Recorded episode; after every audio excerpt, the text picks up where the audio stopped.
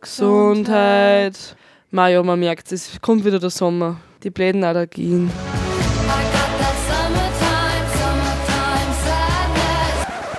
Jetzt ist Sommer, egal ob man schwitzt oder friert. Sommer ist, was in deinem Kopf passiert. Es ist endlich Sommer und ihr hört Radio B138.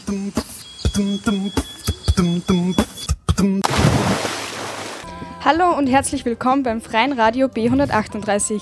Wir, Anja, Emilia, Hanna, Steffi, Johanna und Verena vom Schlierbacher Gymnasium haben im Zuge des Schulfaches HGK eine Radiosendung erstellt. In den nächsten Minuten sprechen wir über die Themen Lebensmitteltransparenz und über das Coronavirus-bedingte Homeschooling und die daraus resultierenden Auswirkungen auf die Schüler und Eltern. Dank dem großen Engagement unserer Lehrerinnen Frau Professoren Kohler und Meixner, unserem Lehrer Herrn Professor Herndl und Julian Ehrenreich vom Radio B138 konnten wir das Projekt ungeachtet des Coronavirus verwirklichen.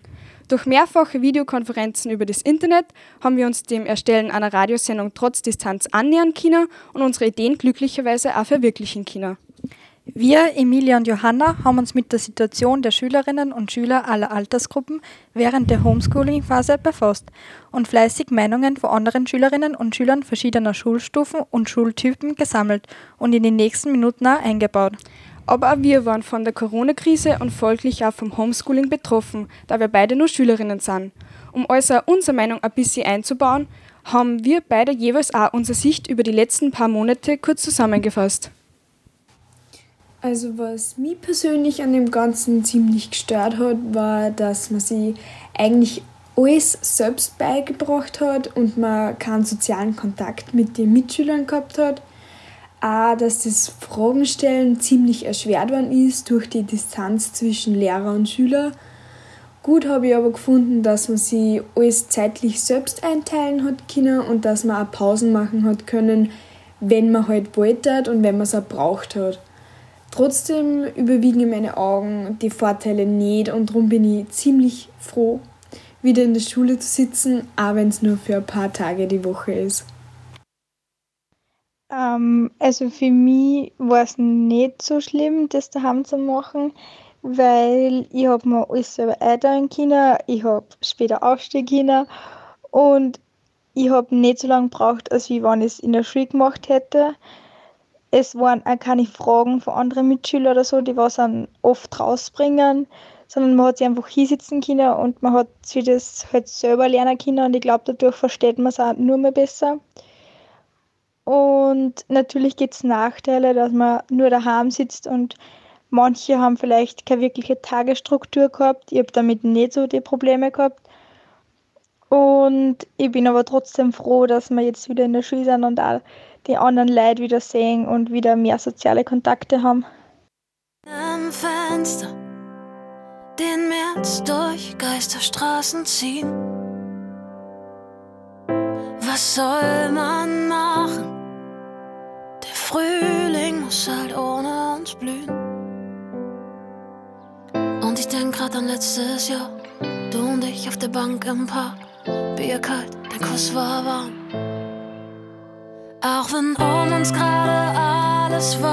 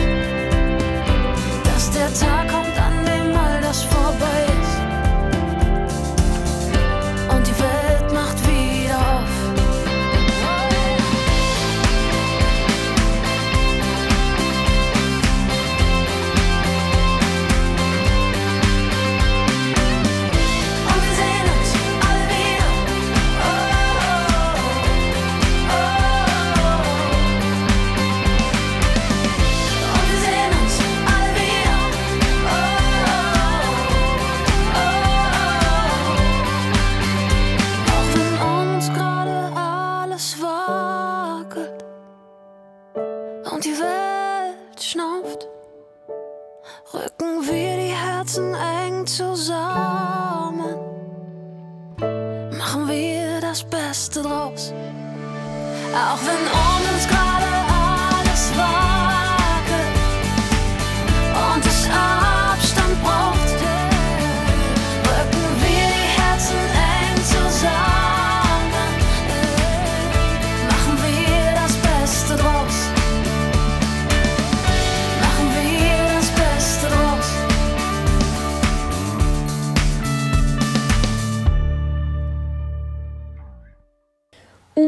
nicht nur unsere Meinungen zu äußern und euch zu präsentieren, haben wir nur wie versprochen andere schulfremde Schüler und Schülerinnen befragt.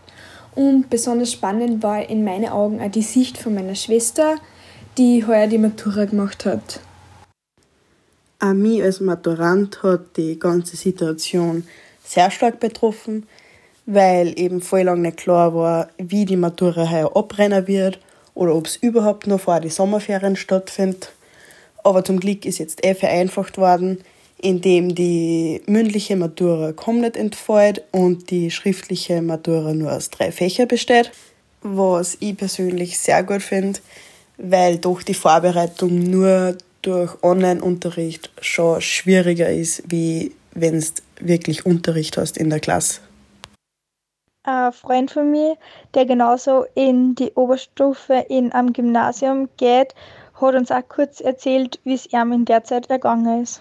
Patrick, ich gehe in die siebte Klasse ins Stiftsgymnasium Großmünster und ich habe das eigentlich ganz super gefunden, was während der Corona-Zeit alles gemacht haben, die Lehrer, die Schule, dass wir trotzdem immer genug zum Lernen gehabt haben und immer Fragen stellen haben können, wenn wir sie nicht auskennt haben. Insgesamt hat das eigentlich ganz gut passt während, während der schweren Phase, die was wir alle durch Weniger stark von der ganzen Situation waren dagegen die Schülerinnen und Schüler der Volksschule betroffen. Ich habe meinen kleinen Cousin dazu befragt und gebeten, dass er äh, seine Meinung mit uns teilt. Ja, also so ist es mir eigentlich ganz gut ergangen. Ähm, ja, es war halt für, am Anfang für mich ein bisschen schwierig, weil ähm, es, ich war es einfach nicht gewöhnt. Ähm, so muss ich eigentlich nicht viel daheim machen, aber ja, ich hoffe einfach, dass es schnell wieder vorbei ist und es schaut derweil ganz gut aus. Ja. Eine zweite Meinung haben wir uns auch noch von meiner Cousine eingeholt, die ebenfalls in eine Volksschule geht. Hallo, ich bin Marlies Hager, zehn Jahre alt und ich gehe in die Volksschule Kemmerten in die vierte Klasse.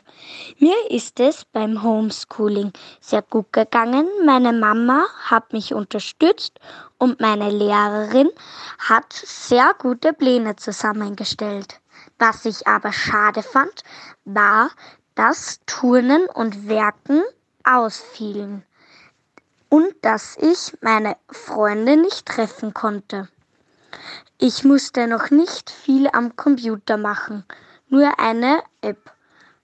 Und ich fand es auch sehr schade, dass ich meine Lehrerin nicht sehen konnte. Ich bin aber jetzt froh, dass ich wieder in die Schule gehen kann und ohne Mundschutz.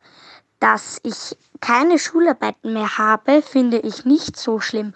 Aber ich weiß, wenn ich in die nächste Schule komme, dass es mehr werden wird. Bei den Volksschülern war es aber so, dass die Eltern sehr damit betroffen waren. Und auf das sind in der heutigen Radiosendung Anja und Stephanie genauer drauf eingegangen. Zusammengefasst war es wohl für Kahn wirklich super und einfach. Und die, die wohl bei der ganzen Homeschooling-Phase am stärksten betroffen waren, waren wahrscheinlich die heurigen Maturanten und Maturantinnen.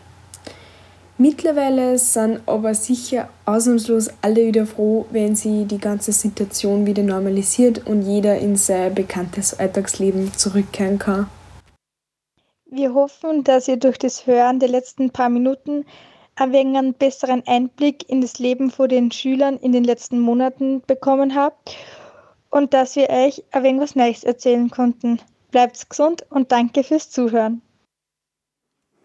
Weiter im Programm geht es nun mit der Sichtweise der Eltern, die in dieser schwierigen Zeit eine große und vor allem wichtige Rolle für uns Schüler gespielt haben. Wir, Anja und Stefanie, haben vier Eltern interviewt, um ihre Meinung zum Homeschooling zu hören. Was war das Schwierigste ähm, für Sie, wenn Sie mit Ihren Kindern gelernt haben? Das Schwierigste war für mich als alleinerziehende Mutter, dass ich auch im Homeoffice gearbeitet habe und wenn wir beide im Internet waren, dann ist wieder irgendwer rausgefallen, da war es überlastet oder es hat irgendwas nicht funktioniert. Und ich habe nicht in Ruhe arbeiten können und der Jan hat nicht in Ruhe lernen können. Und es war halt auch oft, Mama, wieso geht das nicht? Mama, ich kann mir das nicht runterladen. Mama, kannst du mir bitte helfen? Mama, Mama, Mama ist die ganze Zeit gegangen und ich hätte aber auch viel für meine Arbeit erledigen müssen. Also das war schon ein bisschen eine Herausforderung. Dass ich die Geduld und die Zeit aufbringen konnte und dass meine Kinder das machten, was ich wollte.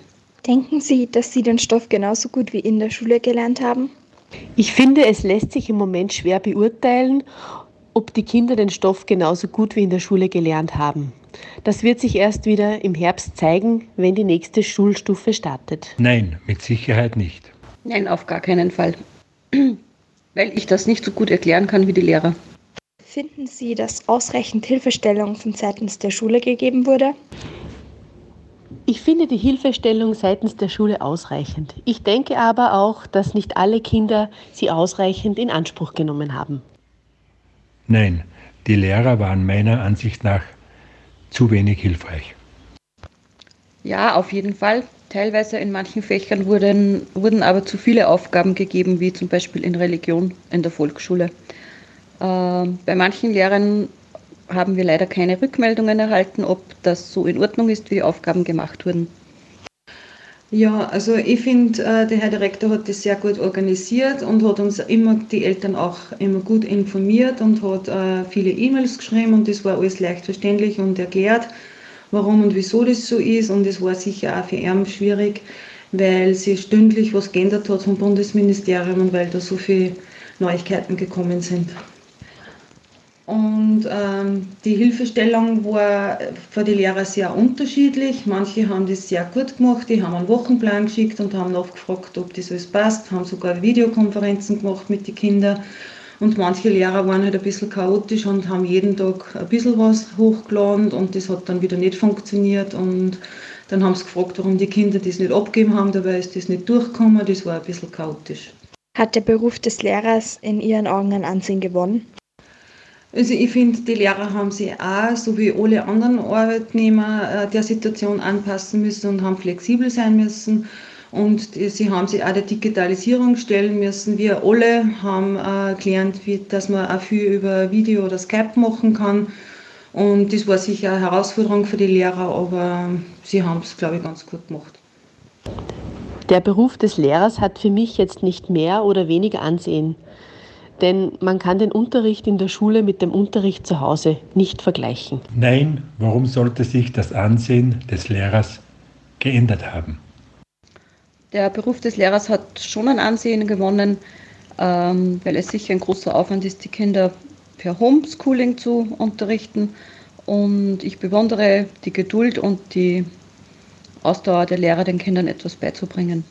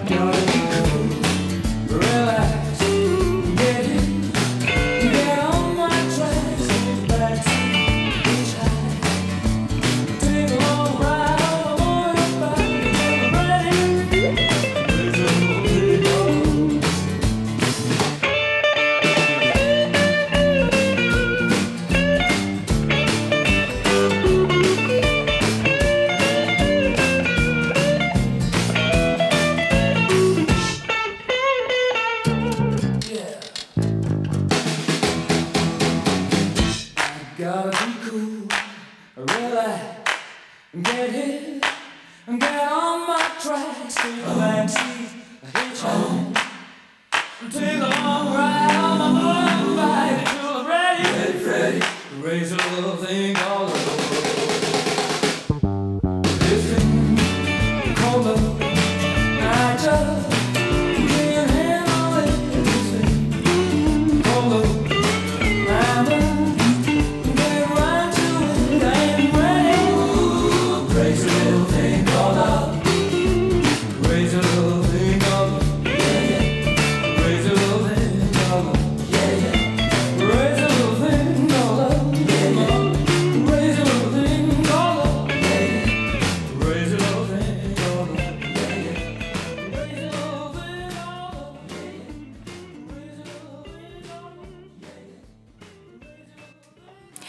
Nun geht es weiter mit den Interviews.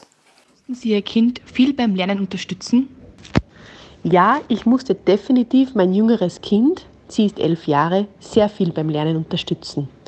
Bei meiner älteren Tochter, die ist 17, war das nicht mehr notwendig. Nein, meine Frau hat den Kindern geholfen. Mein jüngstes Kind in der Volksschule musste ich sehr viel unterstützen. Äh, Meine beiden Großen im Gymnasium, Oberstufe und Unterstufe, eher wenig bis gar nicht. Hat sich Ihr Kind gut zu Hause konzentrieren können? Mein jüngeres Kind mit elf Jahren konnte sich zu Hause sehr schlecht konzentrieren, da sie ständig von Geräten wie Computer, Fernseher, Handy oder anderen abgelenkt war. Nein, zu Hause sind sie viel zu sehr abgelenkt. Grundsätzlich haben sich meine Kinder zu Hause gut konzentrieren können. Äh, Die Ablenkungen waren äh, die Geschwisterkinder oder ähm, das schöne Wetter draußen im Garten und äh, teilweise auch, wenn ich weg musste zur äh, Telekom Telefonkonferenz oder wenn unerwartet Besuch kam. Hat sich Ihr Kind wieder auf die Schule gefreut? Meine jüngere Tochter hat sich definitiv wieder auf die Schule gefreut. Ja, meine Kinder freuen sich sehr auf die Schule. Der Jan hat sich schon wieder auf die Schule gefreut, ähm, nicht so sehr auf seine Kollegen, natürlich auch, dass er seine Freunde wieder getroffen hat, aber er hat zu mir gesagt, Mama, ich freue mich schon so, wenn ich endlich wieder normal lernen kann. Äh, mein jüngstes Kind, das Volksschulkind, hat sich schon auf die Schule gefreut. Meine Zweitgeborene hat sich nicht auf die Schule gefreut, geht aber jetzt trotzdem wieder gerne. Und meine dritte freut sich, freut sich schon sehr auf die Schule. Waren es Ihrer Meinung nach zu viele Aufgaben, die zu machen gewesen sind? Das Aufgabenpensum war für die Kinder in dieser schwierigen Zeit auf alle Fälle viel zu viel. Da hätte man mehr Rücksicht nehmen sollen. Ja, die Aufgaben waren viel zu viel. Generell war am, zu Beginn des Homeschoolings ähm, das Hochladen und Verschicken der Daten das größere Problem. Ähm, die Übersicht zu erhalten, wann welche Aufgaben zu erledigen sind, ähm, die Einteilung der Aufgaben und äh, in manchen Fächern wurden meiner Meinung nach zu viele Aufgaben gegeben, in anderen hätte es mehr sein können. Welche Auswirkungen hatte das Homeschooling auf Ihr Homeoffice? Am Anfang der Krise war ich in der Anführungszeichen glücklichen Lage, dass ich mit den Kindern zu Hause lernen konnte. Ende April musste ich aber dann wieder arbeiten. Da war die Situation dann anders, denn die Herausforderungen in der Arbeit mit den Bedürfnissen der Kinder zu kombinieren, das fand ich äußerst schwierig. Also ich finde, ähm, obwohl sie haben voll brav gelernt daheim, aber äh, ich finde es nicht okay, dass die schulautonom freien Tage jetzt auch frei sind, weil es geht ja noch voll viel Lernstoff ab und sie hätten jetzt ruhig die Zeit nur nutzen können an den schulfreien Tagen, dass da normaler Unterricht ist. Nun kommen wir zum dritten und somit letzten Beitrag unserer Sendung. Jetzt folgt ein Radiobeitrag zum Thema Lebensmitteltransparenz, den wir vollkommen digital produziert haben. Die aktuelle Corona-Zeit bietet schon ganz schöne Hürden, aber auch viele neue Gewohnheiten. So lässt sich bei vielen Menschen mehr Bewusstsein beim Einkaufen erkennen. Immer mehr Konsumenten legen Wert darauf, zu wissen, woher das, was man isst, eigentlich kommt, unter welchen Standards es produziert wurde und einfach zu wissen, was genau man da eigentlich am Teller liegen hat. Dadurch bekommen nun die Forderungen nach mehr Lebensmitteltransparenz, vor allem in Gastronomiebetrieben, einen großen Aufschwung. Aber mehr Lebensmittelkennzeichnung, inwiefern würde uns alle das eigentlich betreffen? Naja, dazu ein kleines Alltagsbeispiel. Stellen Sie sich vor, Sie gehen mit Ihrer Familie oder Freunden essen und bestellen sich ein Schnitzel von Kalb. Sie wissen aber nicht, woher das Fleisch kommt, unter welchen Bedingungen das Kalb gelebt hat und wie es nach Österreich transportiert wurde. Was wäre nun aber, wenn man das wüsste? Oder wenn zumindest das Herkunftsland angegeben werden würde? Hier scheiden sich die Geister. Die einen meinen, dass das der heimischen Wirtschaft, vor allem den österreichischen Bauern, einen enormen Aufschwung bieten würde und viel zum Tierschutz beitragen würde. Die anderen meinen, dass die Herkunft nichts über die Qualität aussagen würde und nur mehr Bürokratie für das Gastgewerbe entstehen würde. Wir, Verena Scholl-Huber und Hanna Fellbringer, haben exklusiv für Sie, liebe Zuhörer und Zuhörerinnen, ein paar verschiedene Institutionen befragt. Und es wurde auch sehr tatkräftig geantwortet. Im folgenden Beitrag geht es vor allem um Tätigkeiten, auch um Standpunkte und Lösungsansätze der Tierschutzvolksinitiative, der Wirtschaftskammer Oberösterreich und der AMA. Die WKO hat uns freundlicherweise per Mail ein paar Fragen zum Thema Lebensmitteltransparenz beantwortet. Wir haben diese selbst nachgesprochen. Welche Bestimmungen gelten aktuell für Gastronomiebetriebe in Bezug auf Lebensmitteltransparenz? Es besteht das Verbot der Täuschung. Was draufsteht, muss drin sein. Warum ist eine mögliche Lebensmitteltransparenz für die Gastronomie problematisch? Es wirft sehr viel Bürokratie auf. Der Nachweis und die Kontrolle sind sehr aufwendig und flächendeckend praktisch nicht möglich. Welche Probleme, welche negativen Auswirkungen könnten durch eine verpflichtende Regelung zur kompletten Lebensmitteltransparenz, zum Beispiel Herkunftsangaben, für die Gastronomie auftreten?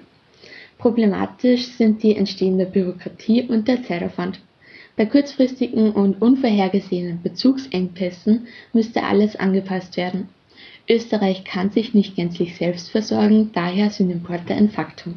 Welche Vorteile, welche positiven Auswirkungen könnten hingegen folgen? Freiwillige Modelle könnten den Umsatz steigern und den Qualitätsanspruch des Betriebes unterstreichen. Es sollte aber immer freiwillig passieren. Wie vermuten Sie, wird sich das Thema in Zukunft entwickeln? Vor allem bei großen und institutionellen Anbietern wird es zu Auslobungen kommen. Für kleine und mittlere Unternehmen erwarten wir nicht, dass eine verpflichtende Herkunftskennzeichnung in den kommenden Jahren realistisch ist. Dies war ein Interview mit der WKO.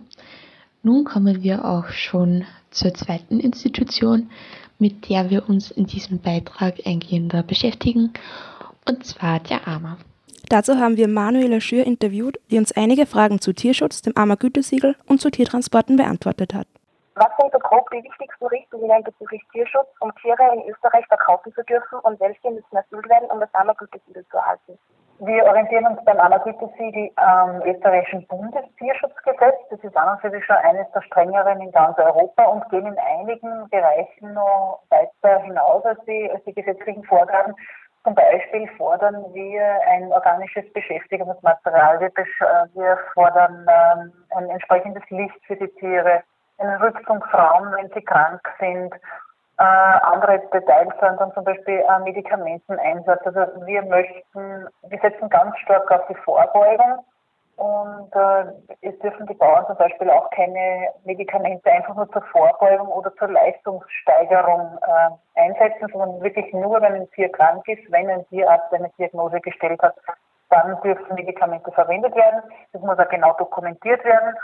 Und es gibt dann auch danach eine Wartefrist, doppelt als wieder die gesetzlichen Vorschriften, damit Medikamente, die Medikamente auch sicher abgebaut sind. Dürfen tierische Produkte bzw. Fleisch von kranken Tieren verkauft werden? Wenn nein, welche Gesundheitskontrollen sind vorgeschrieben und wie oft? Ab wann gilt ein Tier als krank und welche gesundheitlichen Kriterien müssen für das Pharmagütesiegel erfüllt werden? Also Fleisch von kranken Tieren darf nicht, überhaupt nicht vermarktet werden und das ist sichergestellt durch die, durch die äh, Fleischbeschau auf dem Schlachthof. Es ist bei jeder Schlachtung äh, immer ein Tierarzt anwesend. Der Tierarzt äh, kontrolliert die Tiere, wenn sie noch leben äh, und schaut sie an, ob da keine Verletzungen, keine offensichtlichen Verletzungen sind und nur Tiere, die da äh, eben gesund sind, dürfen dann auch äh, ins, äh, Fleisch vermarktet werden. Und er schaut sich das Fleisch auch an, wenn die Tiere geschlachtet wurden, nimmt äh, Gewebeproben von Innereien etc. Und nur wenn da äh, wenn der Tierarzt das sozusagen freigibt, dann darf das Fleisch dieser Tiere auch in den Verkehr gebracht werden. Welche Medikamente dürfen gegeben werden? Welche Regelungen sieht das Pharmazeutiksiegel bei Medikamenten vor? Also es gibt einen genauen Katalog an zugelassenen Medikamenten. Nur die dürfen eingesetzt werden. Und äh, im Ammergütesiegel ist es so äh, geregelt, dass Medikamente nur gegeben werden dürfen, wenn ein Tierarzt vorher eine Diagnose stellt, also nichts vorbeugend oder nichts zur Leistungsförderung. Und wenn ein Medikament verabreicht wurde, gilt die doppelte Wartefrist, bevor das Fleisch oder die Milch dieser Tiere verkauft werden dürfen, damit die Medikamente sicher abgebaut sind. Vielen Dank. Jetzt noch ein paar Fragen zu Tiertransporten nach Österreich. Mhm. Uns würde bei den Fragen die allgemeine Rechtsfrage einen Unterschied dazu die Kriterien für das Pharmakotypische interessieren. Mhm. Für welche maximale Zeitspanne dürfen Tiertransporte ohne Pause offiziell betragen? Mhm. Es, äh, Im Rahmen des Ammergütesiegels gibt es eine eigene Richtlinie für den Tiertransport. Wir schließen Langsp Langstreckentransporte aus, also alles über acht Stunden ist im Ammergütesiegel nicht erlaubt. Das ist insofern, ähm, äh, insofern hilft uns das auch, dass äh, die Tiere ja nur von österreichischen Bauernhöfen zu österreichischen Schlachthöfen gebracht werden dürfen. Es muss ja alles in Österreich passieren beim Ammergütesiegel. Und da sind die Transportwege Gott sei Dank noch relativ kurz, dass Tiere einfach nicht so lang unterwegs sind. Gut, also heißt das Ammergütesiegel dürfen keine Tiere aus dem Ausland nach Österreich. Genau. Genau. Robert hat das Ammergütesiegel heißt immer, dass die Tiere ihr gesamtes Leben in Österreich verbracht haben. Das heißt, sie wurden in Österreich geboren, sie wurden hier gefüttert und auch hier geschlachtet. Welche allgemeinen Bedingungen sind während eines Tiertransportes einzuhalten, zum Beispiel bezüglich Licht, Futter und Wasser, Hygiene, Pausengestaltung und Platz, der den Tieren während des Transports zur Verfügung stehen muss? Äh, ich muss gestehen, da bin ich im Detail wirklich nicht drinnen. äh, da müsste ich noch geschwind nachlesen, beziehungsweise müsste ich nachliefern. Also ich weiß, dass es ähm, Anforderungen gibt hinsichtlich äh, Ruhepausen, hinsichtlich äh, der Tiere. Sie müssen Stroheinstreu haben im LKW. Alle diese Dinge. Es gibt auch genaue Vorschriften, wie viele Tiere auf den LKW geladen werden dürfen. Aber im Detail weiß ich darüber nicht Bescheid. Ich müsste noch lieber wenn Sie es brauchen. Welche Konsequenzen folgen der Nichteinhaltung etwaiger Bestimmungen und von wem werden diese Konsequenzen bestimmt? Im, Im Rahmen vom Amazon-Siegel gibt es natürlich auch Kontrollen bei den Tiertransporten. Und wenn wir da Abweichungen feststellen, dann gibt es einen genauen Sanktionskatalog. Also dass dann äh, zum Beispiel, wenn leichte Abweichungen in, in den Dokument nicht passen würde, das muss einfach richtig gestellt werden. Wenn es aber ganz grobe Abweichungen geht, und das wäre bei der, äh, der Tiertransport etwas was, was Grobes gegen die gesetzlichen Vorschriften, dann schließen wir den Transporteur auch aus dem Amazon-Siegel aus. Gut. Danke, das war sehr interessant. Dies war nun der letzte Beitrag von den siebten Klassen aus dem Gymnasium Schlierbach. Wir hoffen, die Informationen sowie die zahlreichen Interviews waren sehr wissenswert und interessant für Sie. Ich bedanke mich bei Ihnen im Namen der gesamten Gruppe für das Zuhören. Für uns war es eine sehr coole Erfahrung, eine Radiosendung auf Distanz zu gestalten. Falls Sie etwas verpasst haben oder nochmals hören wollen, können Sie den Beitrag jederzeit auf der Website des Radio B138 nachhören. Ich wünsche Ihnen noch einen schönen Tag.